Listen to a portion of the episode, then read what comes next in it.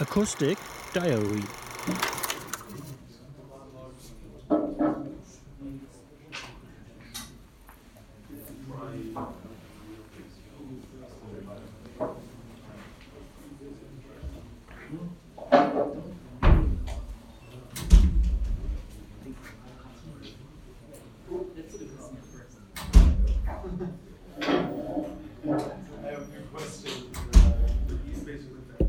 Yeah, yeah, yeah. I'm, I'm donating to all the Alex. It's my fair one, I guess. Oh, really? Yes, yes, yes. He was also Yes.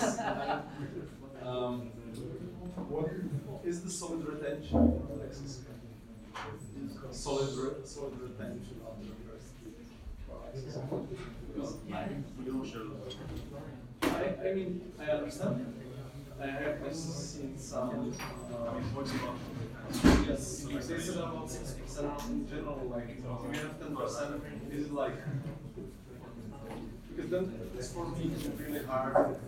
Uh, if in general, like uh, developers don't have these numbers, then it's hard for them to really understand whether they, their design, whether they are onto something, or whether they are just way below the market. And, and like, so for the music, it's your organization. So right now, actually, I don't know. What